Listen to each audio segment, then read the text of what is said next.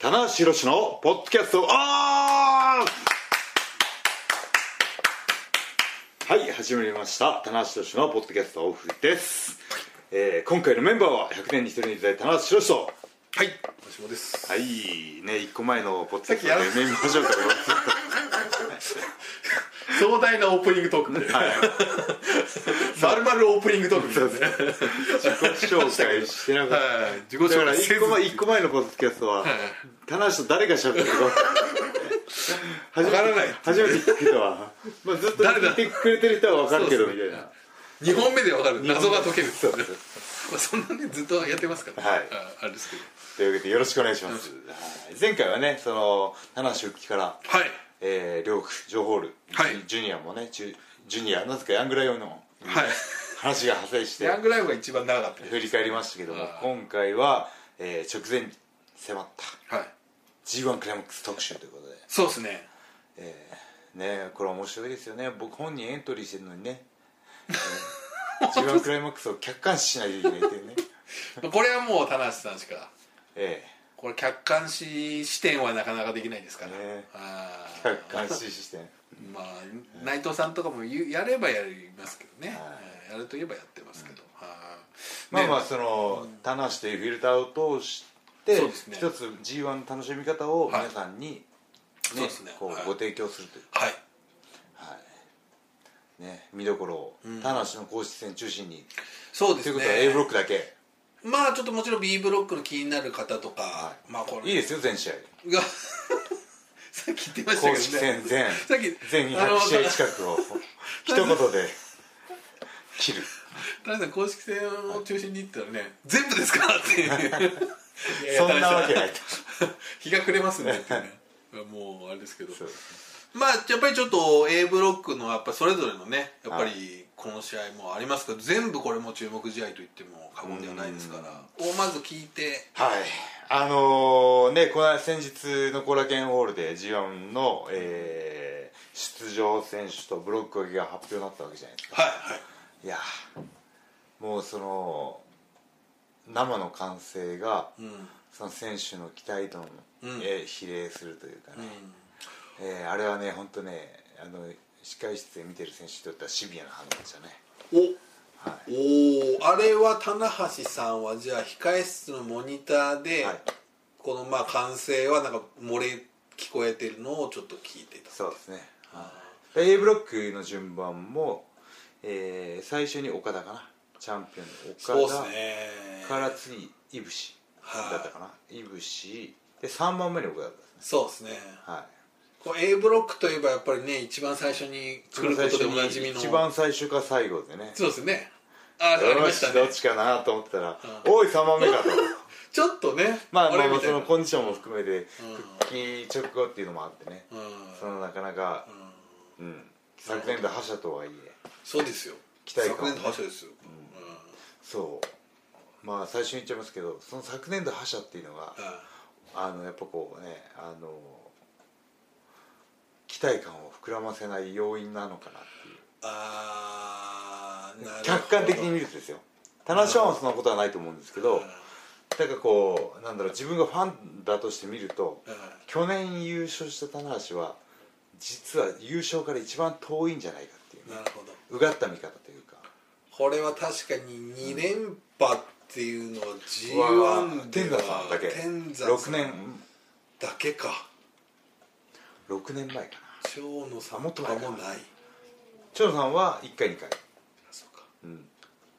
じゃあ長野さん全部で5回取ってるんです よねそうですね尋常じゃないです尋常じゃないさすが夏男ですけどね僕どうかしてますね僕 えー去年なんとか優勝してあ3回目ですからねあーあと2回 あと2回ちょっとねいけるとしたら岡田ぐらいまあ岡田さんもでも結構多いですよね三岡田も二回か二回かああなるほど長野さんがいかにすごいかっていうちょっと尋常じゃないですね、まあまあ参加メンバーもね少な少なかったってことももちそうろんですありねまもすうちけょっどと小規模でしたけどね、うんあと G1 時代のコンセプトがね、はいそのはなんだろう大穴がそうですね罠というかダークホースがねはいポンドとーンっていくっ駆てけ上いうのががありまるっしたてけいどう歴史を作ったのは蝶野さんですけそうどですねまあ、こう近年ね g 1クライマックスがね本当にその公式センスが多い分なるほどもろにその実力が反映するそうですねラッラッキーというか一1個勝ったとしてもやっぱりそのはい続かないというかね、ちょっとこう、ポンポンポンっていうのがなかなかそうそう年間を通してのプロ野球選手の打率みたいなねお、おーなるうほど、ん、結局実力通りの結果になるというか、はいはいっていうのがこう近年のね、えー、そうで G1 すねクライマックスのえーえー傾向というかまあ確かにそれは僕が去年優勝したから僕が実力者だって言ってるわけではな くて確かにそういう意味で言うと、夏男っていう昔言ってたのはこの夏にこう瞬発的にこうそうなんか夏にドーボーンンととねね行くっていう意味夏に頑張るみたいなね夏夏に強いっていうイメージがねそうですねあ夏あったはから夏男だ任せろみたいなそそれなってたうよガッテムガッテムねガッテムうん夏はガッテム 夏はそれ言いたいだけじゃないで すか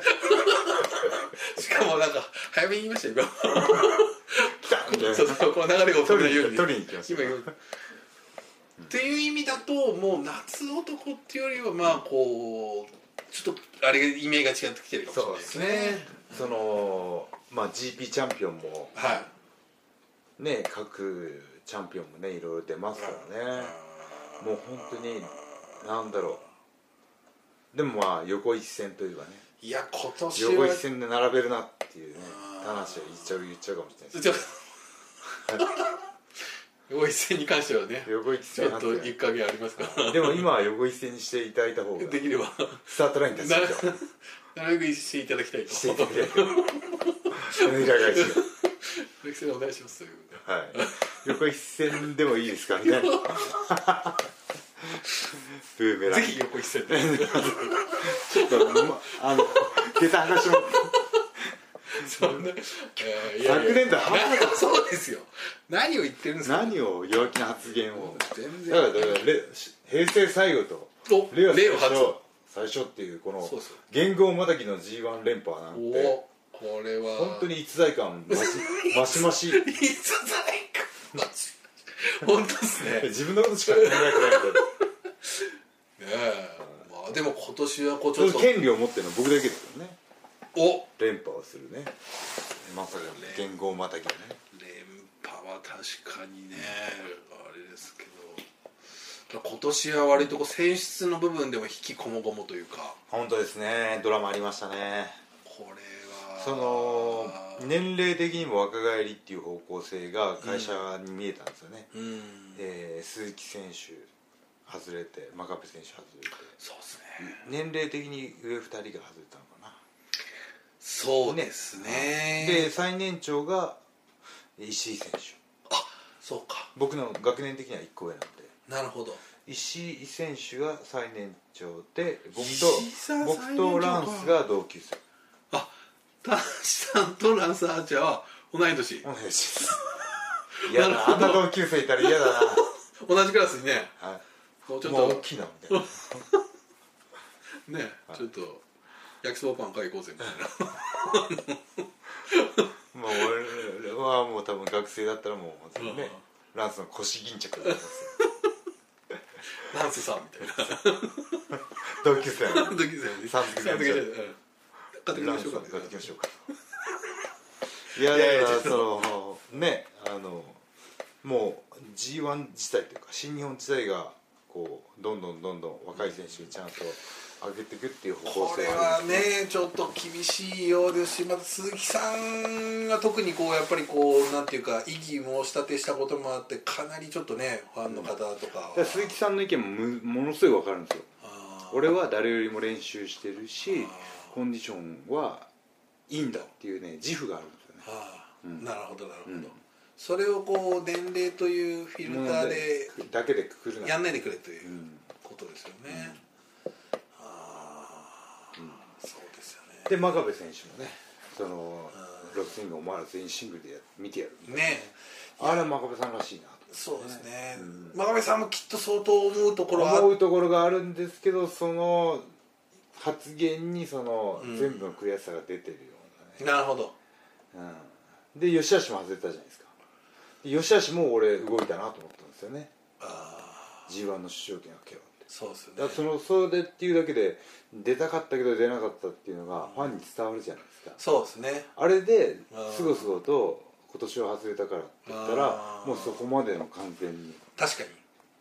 その地位置で満足もうんう俺は仕方ないんだって思っちゃってる選手だと思われるんで俺あれは吉橋のとしては起死回生のうんコメントだったなと思ってうんそしてこうじゃあ来年はっていう感じでファンが思うわけですからね、これまはあね今年一年の頑張りを見てやろうかはっていいうはいはいねはいはまだき希望をつなぐいそうですねコメントというか、はいはいはいおっしゃる通りはいただね僕も危機感を抱いてますよ、おどうですか前年同士なのにはい、やっぱそういう年齢的なものがいやーそうですねその制限をね今年出したわけじゃないですかこれはしバサッといったわけじゃないですかで僕上から数えた方が早いわけでしょこれ棚橋さんはちょっとね、だから棚橋は去年覇者っていうね、うんまあ、シード権というかね、うんまあ、あの優勝旗を返還する作業が残ってますんでそうですねそれ実出際になやいるわんけですけ出どないわけにはいかないんでそれやるべきですよねこうやってね高校野球みた高いに校野球みたいにね、はいまあそそうのかそれはちょっと思ったことないですね、棚橋宏が出ない g 1っていうのは、今年キャリア20年目で18回目なんですよあー僕ね確か入門デビュー3年目から G1 出てるすごくないですかデビュー3年目こはれはいちょっ2001年かとどうかしてますねな、まあ、周りその周りに選手抜けてああまあまあ僕と体健制的に三選手がチャンスもらってたっていうのもあるんですけどあのいやすごいやっぱり G1 っていうので成長できた気がしますよね3年目それすごいですね20年そ分うの最速でも中村さんとかも出てるか出てる出てるんですけど年齢的には岡田とかああそうですねの方が早いのかなでもそのデビューして3年って割と早いです中村中村もっと早いのかな2年かな中村さん早い気がするな、ねうんけどそのキャリア20分の18っていうのは本ね当っすねな永田さんが19かな最多で G1 出場記録19 中田さん19歳から出出てたんあ違うですよ19かあ19回か19回連続そうかだからそれはちょっと実はあの中田さんは連続記録には結構こだわってたんですよね、うん本当はうんそこは悔しかった僕はあと一1回出た出ればな並ぶ来年19年でそれ以上の方っているんですかねいないです永田さんが一番です中田さん 一番で僕あと2年連続出て20回出場になったら最多いけますかねそれは言ってくださいいやいきますけど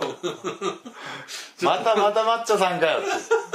必ず永田さん長の津記さ録んをを塗り替えて戻 そ してそして岡田が塗り替えてそして岡田選手が出てくる岡田絶対にキャリア的に塗り替えるじゃんあいつ何回目でしたっけ10回目かうわもうそうですねまだそんなに11年か12 2年からやってるからまあまあまだ7まです7回目ねかそう考えるとすごいな20回ってなあねほぼ毎年夏はやってるわけーですもんそうですねね キャリアのほとんど G1 出てわまあすすげえないやーねじゃあちょっとそうですねちょっとは対い戦カードを別に G1 クラブマックス A ブロックねちょっとまずこれをドドッと言ってもらってはいまあ開幕ですよねポイントはねこれはねはいこれはまあ僕もちょっともしかしたらっていう意識はありましたありましたつまりこの間のマディソンがうんなかったからっていうのはあったけど、棚橋ね岡田戦まあその US ファン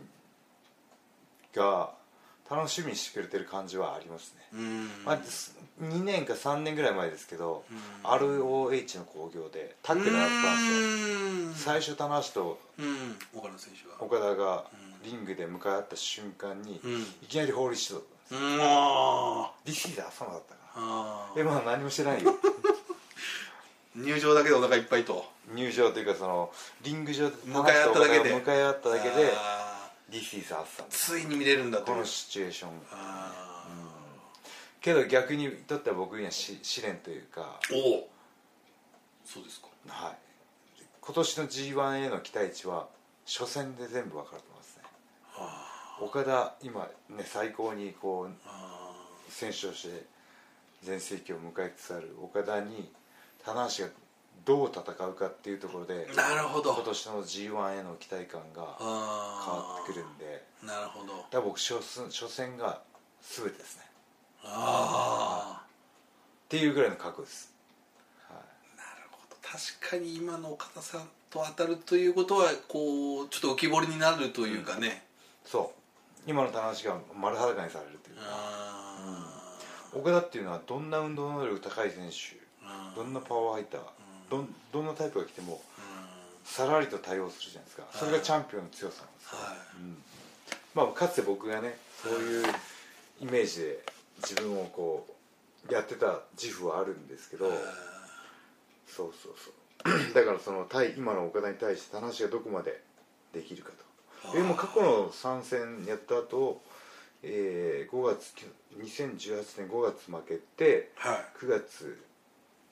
じゃあ g 1日分けてはい9月に俺勝って終わってるんですよ神戸神戸ではい神戸で岡田に勝って終わってるんでは神戸でそうか終わってるのか、いえっと g 1で引き分け、うん去年の g 1で引き分けそして神戸の、はいそうかそうか、G、そうですね、はい、それからねあのちょっと年末から組む流れがねはあはあはあ動き始めたんですけど、なるほどうんこれはねはい、ちょっとまたそういう感情もまた変わってきてるでしょうし、だから US ファンが待ち望んでる棚橋岡田カード主の期待にももちろん応えたいんですけど、あプレイヤーとしては結構悲壮感ありますねあ今の岡田に俺がどこまで通じるかとーなるほどな、こそかこれはうーん確かにこのアメリカでのビッグマッチっていう側面と、んこれやっぱり g 1の開幕戦なんだというねうんいう部分がありますからねそうですねまあその後の残り公式戦8試合をねなるほどどうどう戦っていけばっていい戦っていけばいいかっていう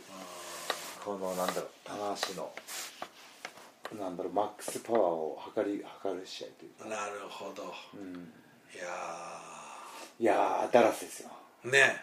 僕あの知り合いには g 1クライマックス第1回からは全会場をいえ見てる人がいるんですよ前回以上全会場日本全国の会場そんなこと可能なんですか29年えーでこ今年開幕戦がダラスじゃないですかどうするんですかって言ったら「ダラス行きます」え全大会ですか全大会かなり年配の方ですかえー、そうですね、はい、はあでもある程度余裕生活に余裕だったりとかがないとできないでそうすよ、そうですよね休みを取らないといけないし、ねまあたまに海外の方でそういう方もいらっしゃったりしますけど、 29年あすごいすごいでしょ、うん、いや今年もと思ってたら開幕海外かよって思いますよね ちょっことれの記録途切れさせたくなかったんでしょう ねこの記録でもすごいもうどうするんですかね来年イギリスとかとかでやったらねワールドツアーでどうするんだろうなってなるほど、いやーまあでもねそういう意味でもまあ歴史的な大会になるでしょうし、まあ、田中さんにとってはもう非常にこう結構そうですね重要な重要ですねましてや今チャンピオンですからねそうですねはい確かについこの間まで待ってたイメージだったんですけどねそうですね早い流れがねこれもう今年半年終わりますからね田中さんねそうこれね僕2月まで巻いたんですそうねですよこれの4か月間怒涛というかね山あり谷ありね谷深っ山引くいやいやいやねストーンとこう直角 行直角こうまスあキーでいうところ直角こうね直こうこう今でもこうねグーッといってぐるっと登ってますけどそのねその手の動きだと断崖絶壁ですねもうちょっと緩やかだと歩いて歩いて登れる山にしてくださいよ確かに僕の言うに今のか完全にロッククライミングでこう手がこうこれがつかめないボルダリングよボルダリング状態のそしてドーンと立ってるわけじゃないですかこそのう上レにインメーカーがはるか高い山の上にねドーンとそういうねいやまあだから、うん、あーでもちろんそこれのはね席重くなるんですけどアメリカでのシニョン見したいっていうのももちろんあるんですけどやっぱこう僕としては一個人で今のチャンピオンにどこまで通用するかっていうのながるほどですねもう本当残酷な話ですけど今年の g 1への期待感がファンがどこまで楽しんでいただけるかっていううーんまあ試験そう試です験ね試金石という試か験そうですねはいあーなるほどな g 1 1年の K は元旦にありっていうねう g 1の K は開幕にありーんおう まいのかどうとかまあどうかわかんないですけどなるほどいやなるほどねいや確かにそう言われてみるとそうですね、となると棚橋岡田戦は見なきゃいけないでしょそうですねいやなんとなくやっぱちょっとこうどっちかというとあ僕の中ではついに田中岡田がアメリカでっていうところに頭がいってたんで、で確かにそうプレイヤーはやっぱりこうそうですね勝ち負けを気にしますよもちろん、そうですねわかりましたちょっとじゃあはい、続きましてここら辺がちょっとじゃあトトッという感じでいければと、そして日本に戻ってきての一発目がはい大田区で、なんと健太選手健太選手あー続きますねこれはもう最初の2ついやーはもうまた試金石じゃないですか、ねはまあ、健太選手は開幕で井渕さんとダラスにあああそりうかますけど、そうかうん日本でのお披露目という部分では、いうん、まあ、数そうか年ぶりまあでも丸口さんとかとこの間やってましたけあどーでも他団体の選手でシングルマッチで言うとあ僕は一発目なんだねうん大田区のメインかなそうですねああーー僕ね実は研究不足でその WWENXT かでの WWE 健太そう選ですね手の試合をねあんまり見てないんですうよねんノアのそのチャンピオンだったりとか GHC のチャンピオンの時のなんかこうバチョシッとした試合の印象は残ってますけどね、ね、さっきもちょっとそういうお話してましたけど、多分そのケタさんもインタビューさせていただいたんですけどどっちかっていうと自分のプロレスが WWE 時代はできなかったとそれでちょっともがいていた5年間だったという話があったんで、おそらくその本来のというとあってるかわかんないですけど、まあ、いわゆる健太、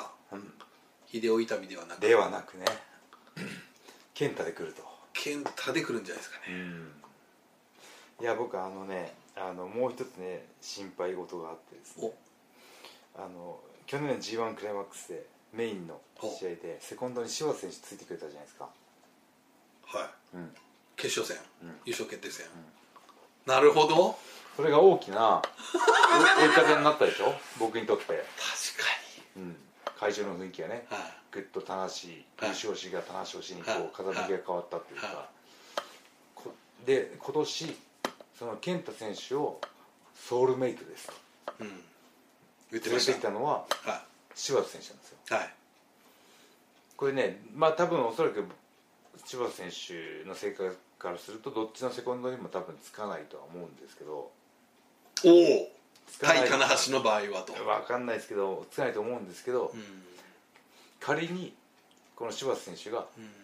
啓太選手のセコンドにつこうものなら、んうん試合開始前から、ん私のダメージがあの夏の夜の夢のようみるみる心が折れてい く逸材の姿なをバキバキともげま音をま立てておなんか崩れ落ちてるぞみたい なオタクの試合前からオタクのコーナーでおなん か試合前から2ダウンするっどうしたら大丈夫かみたいなていうね確かにいや試合以外のとこも面白いですねいやーそうですねそれも確かに考えなかったなあ、えいやえっと柴田選手は一応明言はされてましたねその全大会いくぞとはいああなんかそれは聞きましたねはいあのロ、えー、LA 道場のが来るわ若手が来るんでのもあるしそれもみんはい多分ということはあると思いますよね、はいただ確かにじゃあ大田区のその健太さんにとっても非常に大事な試合でどうする、うん日本でねはいその日本で初戦じゃないですか確かでまあ僕対岡田の僕の期待値が測られるように健太選手の g 1での期待値が僕によって測られる気がするんですよ僕もねおあそう思いますつまり、しまあ、い柴井渕さんっていうのはありますけど、うんやっぱりその日本で新日本で棚橋宏とメインでやるっていうのは、うんこれを丸裸にされるわけじゃないですか、はい俺そういう時ね 悪いですよねえー悪い悪く悪いっていう言葉で はそうそうじゃないかもしれないですけど 悪い、ねあの普段隠してるえー新日本のプライドがえもう 表にー、むくむくと2層ぐらいコーティングして 絶対剥がれ落ちないようにしていや石出るんですよねある、これは面白いですよだから、逆に言えば大田区ねあー、メインですもんねメイン僕メイン少ないのかなこことあれメインですよね確かダラスとそこだけかなメインじゃなかったらどうしよそうですねちょっと調べてみましょううでも一番メイン多いのは A ブロックは岡田ですもんねチャンピオンでいやこれメインイベントですね、ちなみにセミがイービルイブシっておいうですよおーあこれも初対決だそうなんですよ、ここもだからいいビルイブシも面白そうですねそうですねあイービル選手は昔からちょっと腹立つみたいなこと言ってましたイイブシさんに関 して僕はなんかしつこく聞いてたんですよーあどうもついに本音を出したんですかあ前からちょっといやじゃあもうなんかっていう感ああやっぱりじ内藤さんとかとはちょっとやっぱ気も違いますようーね、んまあそのいろいろ恵まれてる、まあ、才能にも恵まれてねルックスにも恵まれてまあそのチャンスもらってきたっていうね、まあ、ほもちろん本人の努力もあるんもですちろんけもどちろんはいまあ、それがねその素直に受け取れないところがレスラーのね、あーうんいいところでもあったりするからうん楽しみだなこれはだからねまあでもいやまあまあメインですよマさん僕メインねだから最初の2つにポンポンっていくのかなあそうかとあとないのないかもしれないないですかはい、その去年のね g 1の決勝のカード棚橋いぶし戦もそうなんですね大阪だ大と阪セミになるんですかね真田岡田がまあ岡田がねメイン今チャンピオンだから、はいまあもちろんそれもありますしね、まあ確かにそういう意味で言うとね A ブロックは岡田さんが現チャンピオンがいるっていう部分ではね、ちょっとあれでどっちかっていうとやっぱそうですね、うん確かに確かにうんまあでもねちょっとこれは大田区で注目じゃない最です初かの2試合よねあれですけど、わかりましたじゃあちょっとそんな感じでで続いては後楽園でこれ最初の後楽園でザックですよあザックはい、後楽園に2つあるんですよねはい、2回目がランスですランスうわあーまた癖が強いな またこうタイプが違う選手がねポンポンと続くのもザッねクとランスはこれ鈴木軍ですけど全然違いますからね、ザックとランスはちなみにありますよね公式戦ねこれちょっと楽しみですね そこで潰しちゃっといてくれればいいですよなるほど はいはいはいはい先にね先にやっといてくれればいいあー動けねえぞあいつらみたいそなね、うあいつらもうバキバキにやり尽くしちゃってね、んはいこれねちょっと前回あの田中さんおっしゃいましたけど、ザックさんがねはい、気になることをおっしゃってる気になりますよいやだだからその「ストロングスタイルイズデッド」うんうんって言われなんかね、まあ、僕もね呪いだって言ってね、えー言った過去はあるんですけどなんかね人に言われると嫌嫌だっていう感覚お前が言うなよあるなそれうんわかるなんかこう感覚でしか伝えられないんですけどわかりますうんあー同じようなことはありますねそうですねだからその今前あのその仙仙台あのーザックのそのストロングスタイルイズデッドが誰に向けて発信した言葉なのかっていうところがね、うんなるほど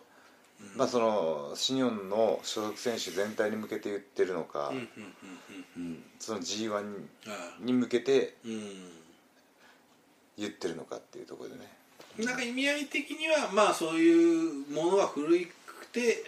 まあ俺の時代が来るんだみたいな感じに受け取りましたけどね僕はね僕はその言葉尻しか拾ってないですからね 言葉のみを見てますからねうんはいつい僕もやっぱもうこれはもう見出しにするしかないと思ってあやーりましたけどあ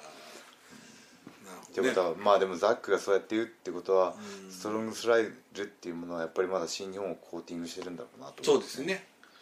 あの要所要所で大会名に使われたりとかしてますからね、やっぱねねえ作戦その、ねニューヨークの借りもあるんでね内装はねはいでもこの間吉橋戦はやっぱりもっとえぐかったなあはあえぐかったですねあいれ手ね数が増えててあ吉橋はもうなんだろうこうひ苦しみの悲鳴を上げるしかない試合ーというか最後のフィニッシュはえげつなかったですね、あれちょっとね、また進化してましたねあータップもできないっていうね口で言わされるっていう、タップできないのつらいなできないなっつってプロレスごっこで「うギブギブギブギブ」とか言ったりうかん幼少時代の記憶あるんですけどプロレスラーになってあ口でギブアップって言ったのはあんまない記憶ないですあーまあそのレフェリーストップ的なかもしくはレレフェリーが「参ったか参ったか」っていう時にこあうーまあうなずくうなずいたりとかギまあブアップっていうのはね屈辱ですよね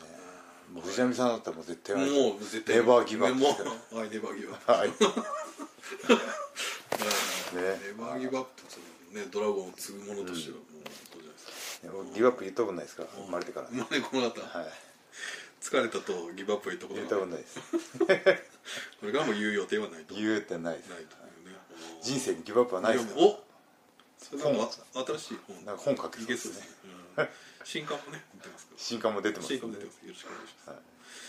す、ランス選手もねランスねさっき同い年っていうのありました、久々の g 1参戦で、うんいや燃えてると思いまいすよやすごいですね今でタッグとして見られてたのがやっぱこうシングルプレイヤーとしての野心が今解放してるじゃないですか、であんだけの体格を持ってラフも強いし破壊力もあるしっていうところでね攻略の糸口がねなかなか見つけられそうにないですねおお、いやーちょっとね気合が入ってますし、そうなあコンディションがいいですよねスイスね同はい同同い年とは思えないほどね、あの一回ちょっと怪我されて、多分腰結欠場腰がねはねありましたけど鈴木軍が帰ってきた時にいきなりちょっと1年だか半年ぐらいドーンと休まれてたんで、はいそこからちょっとこう少し、んあまり表舞台に出てこなかったのありましたけど、長身で細い細く見えるじゃないですかむっちゃくちゃパワーあるんですよあそうですかよくこうプロレスでよく見るシーンで場外にほっぽり出したりするじゃないですあかあ僕あの勢いがありすぎて受け身取れなかったですもんねああ場場外場外に落ちる時にあ力強えと思っあてああなるほどなるほど何気ないそういうああ技ではないところで感じるというかね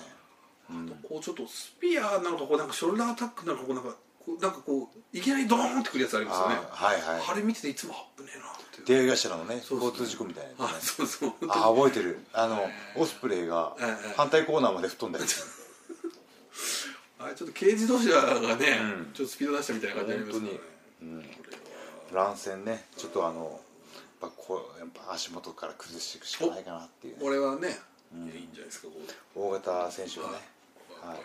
そこはお手の任せてくださいよ物俺はバーナードと何回試合してるです確かに2メートル級の選手をねそうそうそやうってますから大欲小欲大欲ですとは、はいい、いんじゃないですか、さあそしてです、愛知がい、はい、真田選手さあなだねこれは長岡のえもうほんとすげえバラエティー飛んでんなでもな長岡のリベンジマッチなんですけど、うんはい僕としてはね、はいそのニュージャパンカップの、はいで今前回その 真田の,はいご、あの出身の新潟で、んうん大真田コールだったんですよおうで今回、うんお棚橋が割と地元が近いあ名古屋なるほどなんですよだから、えプロ野球でいうとこの、はいホームゲームとはアウェーのいなるほど1個ずつ逆転すると逆転するシチュエーションではあるんですけどなるほど今ね真田のやっぱ勢いっていうのはファンもね感じててやっぱ全国的にやっぱ人気なんですよねちょっとはいプロレスこれでね、うんサンダコールが起きようも んならアウェーアウェーというホームなのにアウェ イアウェーゲームが続くというホームなのにアウェー ひどい一番何がショックかっていうとあのアウェーだと思ってアウェーで乗り込む部分にはいいですいけどやそうアウェーの覚悟があるからですよねうんそうだから前回もあそそううそうそうおっしゃってましたもんねいうなるんだろうなと思ってうんそうそう望んでるからああやっやっぱりねかっていう気ね持ち的には切り替えが終わるんですけど、はい、切り替えが終わらないまま「よし棚橋これ来いよ!」これはねあの棚橋棚橋戦は試合開始30秒が注目ですこよれねぜひこうちょっとカーンとなった瞬間に僕がこう言ってたんですか悲しコール煽るこのいつものポーズがあるんですけど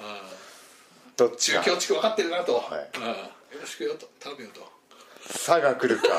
「た」が来るか これはいいですね、はいえーぜひこの棚橋ファンの方ねまだ間に合いますねはい今からちょっと今から「た」の「た」の発声向練かってくださ習「いた」「た」をね大きくね、タオはいのためにすぐ向かってください、なるはい、ほどねが見どころかな見どころ見どころ本家アウェー だけまあまあいいんじゃないですかね、まあ澤田選手非常に伸びてます、はいそして高松が、えーイービル選手いいビルねちょっと今ねいやもう久しぶりにあったなんですよあえっ、と入去年の去年のニュージャパンカップじゃないか福岡かな去年の G1 福ま岡あやってましたっけですかね、はい僕オクティアブリの逆イービルからのハイフ逆あラりイましたねハイフライあー最近ねみんなオキティアブリをそうですね棚橋ね1000倍特許だったんでメソッドというかねあのーニュージャパンカップで海野君をやってね逆逆逆テキサスを テねキサスやってましたからね、えオキティアブリが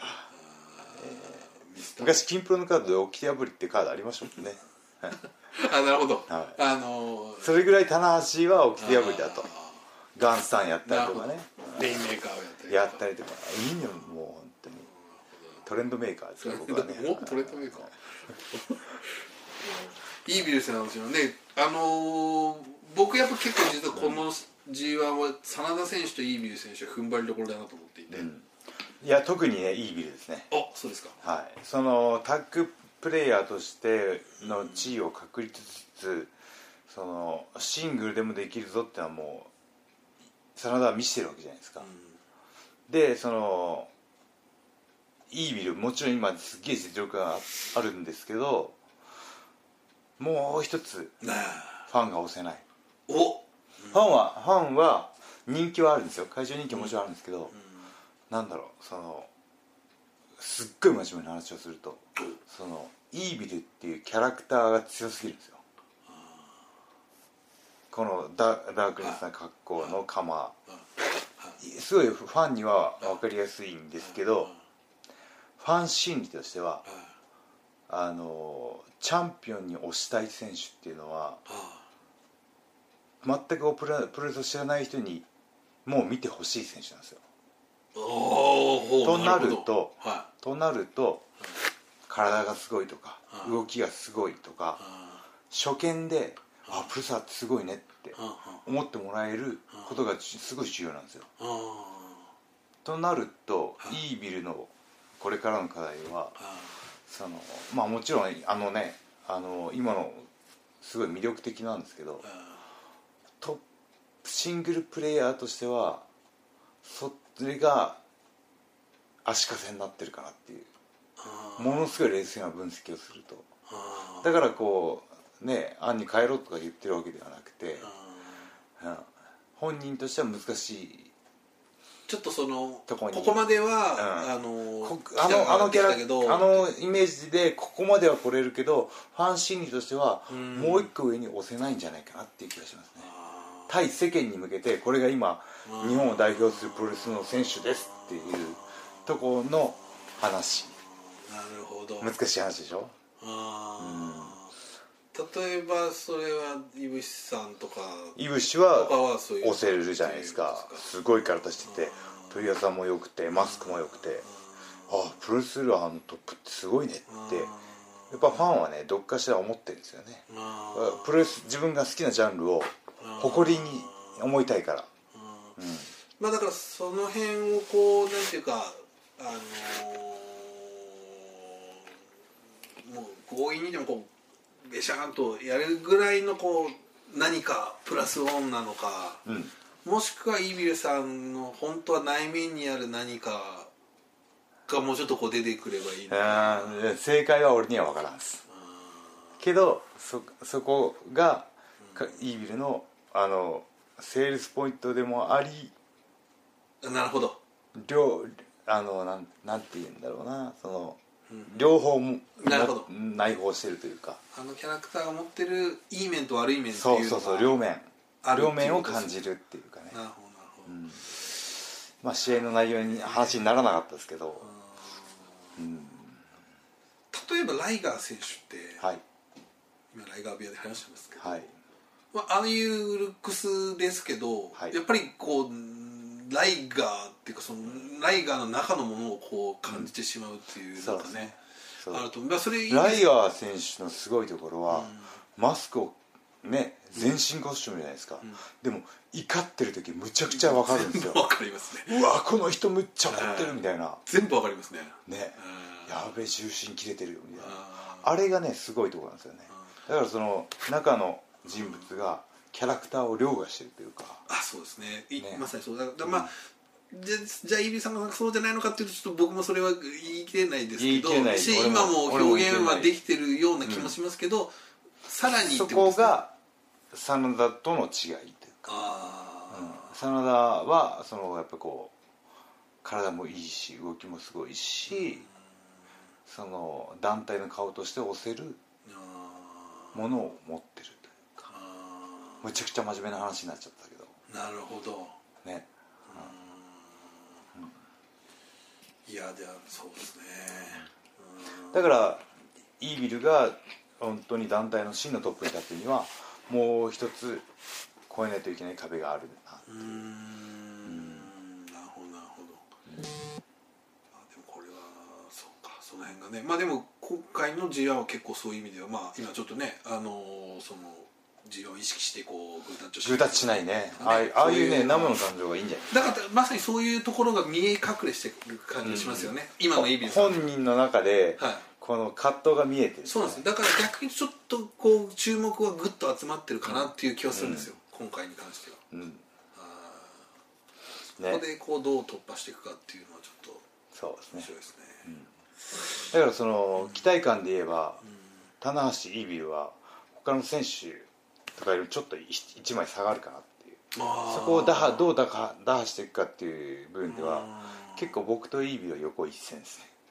あーあなるほど今回の期待感 G1 でうん置かれたっていう、岡田真田いぶしが抜けてるとしたらねあー健太が抜けてるとしたらああなるほどなるじほど時点に来る選手というかあーなるほどなるほどだからこそ何を見せるのかっていうのそが結構それぞれのね、まあ、でもそれはこういくらでもやりようはあるわけですからイービルも勝負の10番だと思うんですよなるはいほわかりましたそしてその次があー大阪で井口選手はいこれはねまあ言わ言わずもがな昨年の決勝カードがね決勝カードがセミファイナルでセミファイナルとそうなんですよメインがね岡田真田なんでねそれあれですよね、えー福岡で GP やってるカードなんでねそうですねあとまあ去年の2月ですかね GP やって燃えりましたねねこれはちょっとあれですけどどうですかでもちょちょいやこれはもうねあの 対いぶしでありながら対メインであったりとあか、あはい、ですよねそう大会のうーん大会を食いたいおおなるほど、そうですよねまた去年のそのあのかあの棚橋さんと井上さんの試合ってこうちょっとこうもう今誰もが覚えてるというかエモい試合でしたよねエモーションがかの塊みたいな試合だったじゃないですか、じゃあその次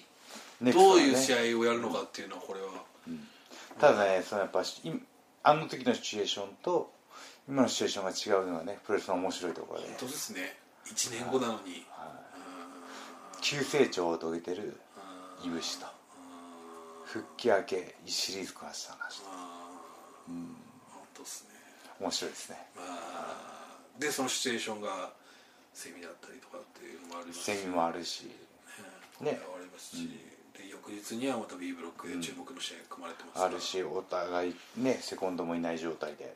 ああそうですね、また全然違うシチュエーションすね本当ですねうんケニーもいなけれでばも大阪はインターコンチのタイトルマッチとかもいぶしと会った場所なはいのはでいはいそうですね、んありました、はいはいその後に J が来たやつですねそうですね覚悟はあるかみたいなはいねはいはいはいそうですねあそっかそこもつながってきますね、んあ覚悟の執着意義が、ーあー本当ですねうん、あの時一シリーズこってりやりましたもんねはいやりましたよあー徹底コーチみたいな感じでね、なるほどこれもそう大阪も注目ですねそうそうね注目カードしかないじゃないですか本当ですねそしてえ武道館に行く前の最後の、えー、関門というかがバッドラックファレ選手ですね浜松はい浜松多いね 静岡か僕去年ねこの全リングアウトとかねうんでなんとかこうすり抜けて勝ったよは来てますけどファレ選手僕あのー後楽園でね、やられた試合が結構印象はいにはいは残っいてはまいすよねいやあのだからこの g 1にやっぱりこうファレが出るっていうのはファレのポテンシャルをうん多分新日本がねうん、うんむちゃくちゃ期待してると思うんですよあーその裏返しなんですよね、あうーんこれ今年はたまたたまとんがさんとかね、出ないわけですからこれはちょっとね、ん彼のねポテンシャルが爆発したらそのなんだろう新日本の育ちでありながらビッグワンベーダーみたいな存在になるような気がするんですけどあとはね本人の野心次第でね、うんうんなるほどはい、ここを乗り越えれば日本武道そう館ですとねそして日本武道館は、えー最後にオスプレイオラオスプレイとなんですかねこの台からのショーみたいな本当っすね大からの賞体重数何キえロあるんですかーまあ大大っていうよりはこういいのかなっていう感じはありますけど確かにオスプレイ選手はね、今年、はい、一番飛躍した選大手きく変貌ねはい体も良くなったしパワーも感じるしねこうまあいいろんな選手が例えばケニー選手抜けたポストケニーみたいなの狙ってきたと思うんですけど、そこをまあいろんな考え方あると思いますけど、ちょっと外国人選手でハイフライっていう意味で言うとちょっとズボッときたかなってそういうですねうんありますねあとオスプレイが強いところはねその空中技に特化してないところというかね力もあるというかねランス持ち上げてますからねそうですねランスジェフコブにあたりとやったりとかねあの ROH の、えあああの人ですよねーピピーコックがゴジャクジャクしか出てこないダルトンキャッスルそうキャッスルダルトン・キャッスルあー親友のあ親友の名前出てこなかったうんこれはあれやっぱねこうもうそのえ対ヘビー級としてねの選手として戦いますようーんね、いやーちょっとこれまあこの辺にね終盤になってくるとだいぶ勝敗とそうですね星す取るりとと点数がね気になってくるところなんでねうんこれはでもちょっと今回どうかしてますねこのブロックはねちょっとで棚橋だけで見てっても、はいやっぱ見どころ多いのに本当っすね公式戦が何試合あるんですかこれがだってき9通りかな10通りそうかそれぞれのファンあるがわいてけじゃないですかそれぞれのファンがいてそれぞれのストーリーがあってあるわけじゃないですか、はいちょっとすごい1ヶ月になりそうですね去年もすごかったけどいやー輪をかけてこねれはすごい見どころだらけというか、しかもこれは A ブロックだけですからね、お話としてはそう B がありますからそうモックスリーとかね B ブロックどうですか気になるのはうもーんやっぱり一番書き回しそうなのは書き回すというか大本命は僕 J ですねう J、ああ急成確かに長いやいぶしが急成長を遂げてると思うんですけどやっぱりマイソン経験してああの若さでーなるほどあの体作ってあー雰囲気があってあーちょっと J はね計り知れんですねそしてその一番直近の J 選手とね一番やってるのは田中さん僕なんですでからこれはじゃあ J の強いところは対戦相手を選ばないんですよねあーうんどんな選手が来ても必ず自分の試合をするというかそうですねイメージあるでしょ J さんの試合になりますね相手に合わせないっていうはいか、はい合はいわせててもいつの間にか自分のペースに引き込んでるっていうはいはい往年の藤波さんのようあーなはいはいはいうまい選手なんですよあーかといって運動能力がな低いわけではなくてむちゃくちゃ運動神経あーいいのにそこに頼らない試合をするってそれをいうこう削ってるというかそですよねだからもうなんていうんだろう奥ゆかしいというかあベンチプレスむちゃくちゃ190とか武藤さん上げるのにーうんパワーファイトしないみたいなあ強さを感じるんですよねーなるほど奥深さ武藤さんなんかカレーが一面だけがクローズアップされるじゃないですかあむっちゃくちゃパワーあるんですよあこの人には本当かなわんと思ったんですもんねあ付き人の時にーなるほど「おい田無植えていこうぜ」練習行 って僕僕も強かったんであーここの後うショルダープレスでねこれ前も言ったかもしれないですけど35キロ30 35 70キロでこあーおうショルダープレスやったんですおー割と強い方なんですよ3535であ「おい田無軽いのでやってんな」 無理だ38キロと38キローあもう36だったかな2キロ刻みだからあ38キロで2キロ1個上のダンベルを「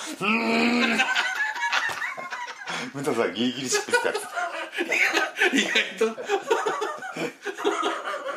意外と俺接接点じゃないですよ、意外とねいい勝負だったねえあーなるほどでもえでもそういうね、んその J にはまだ満ちてないっていうか全部飽きってない引き出しの強さというか確かにそうですね、なんかまだ奥がありそうな、ん全開になってなさそうな、うんこう岡田さんとはまた違う意味のなんかこうなんか、んああーとあねれがあります雰囲気があるんですよねあひげ伸ばしてたじゃないですかあなんか僕一回ツイッターでこうダブルバイセップスっていうポーズやってる人うん上に2人並んで写真撮ったんですけどトリプル H 目だったんですよねーあー見た目がね、うん雰囲気もあるし何それが何何の証明になるかっていうとトップに行ける証明なんですよねうおーはいなるほど、その容姿の良さというかねああああこいつ持ってんなと思って兼ね備え感が半端ないというそうそうそうそれを持ってるこれを持ってるっていうこ若といですねあー体もあるルックスもいいあー試合も技も切れるし全部出し切ってないんだ待って待ってちょっと待ってくれたお前の方がいずれじゃないかおそれはちょっとあれですけどね、はあ僕は B ブロックは内藤 J を中心に回っていくかなっていう気がしますあそこでやっぱりこうモクスリーがどこまでこの1ヶ月な、まあ、本人もねハードなシリーズだって言ってたのをはい覚悟してると思うんではいいかにこうねなんだろうパフォーマンスを下げずに完走できるかっていうところはね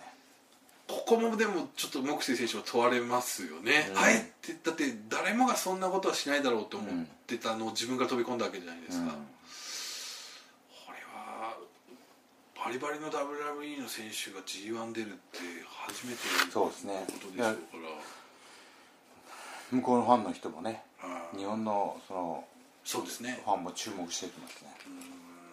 あでもそうですかでも田中さんなんかやっぱりこう話題性的にはやっぱりモクスリー選手かなっていう印象ありますがやっぱこう J 選手いがや J 中心に回るですねあ一番戦ってきた僕がいるからなるほどはい、ーねすでにそういう意味では後藤選手が今ちょっとそうそうそう来てますし僕なんかねもうやっぱこう両国で負けてるしあじゃないですか今回前哨戦前哨戦じゃないやこのシリーズ通して戦ってきましたけどもうちょっと俺相手にされてないですもんねーあそうですかだから J にしたら棚橋と絡むメリットが一個もないんですようんで今回だから試合終わったとしてもその後藤対 J がクローズアップされるわけじゃないですかあー悔しさを感じましたよねあーなるほど、まあブロックも違うしっていうことはあるとは思いますけど、けど棚橋 J が全然クローズアップ今はされないというかねなるほど、いやーこれはちょっとすごいな B ブロックも掘り下げたら時間か時そう間ですがねまだもう足りなくなっちゃうもう1時間あってもどうかなっていうぐらいありますけどね、あーいやーね g 1期間中はさすがにポッドキャストやるやる体力はない ので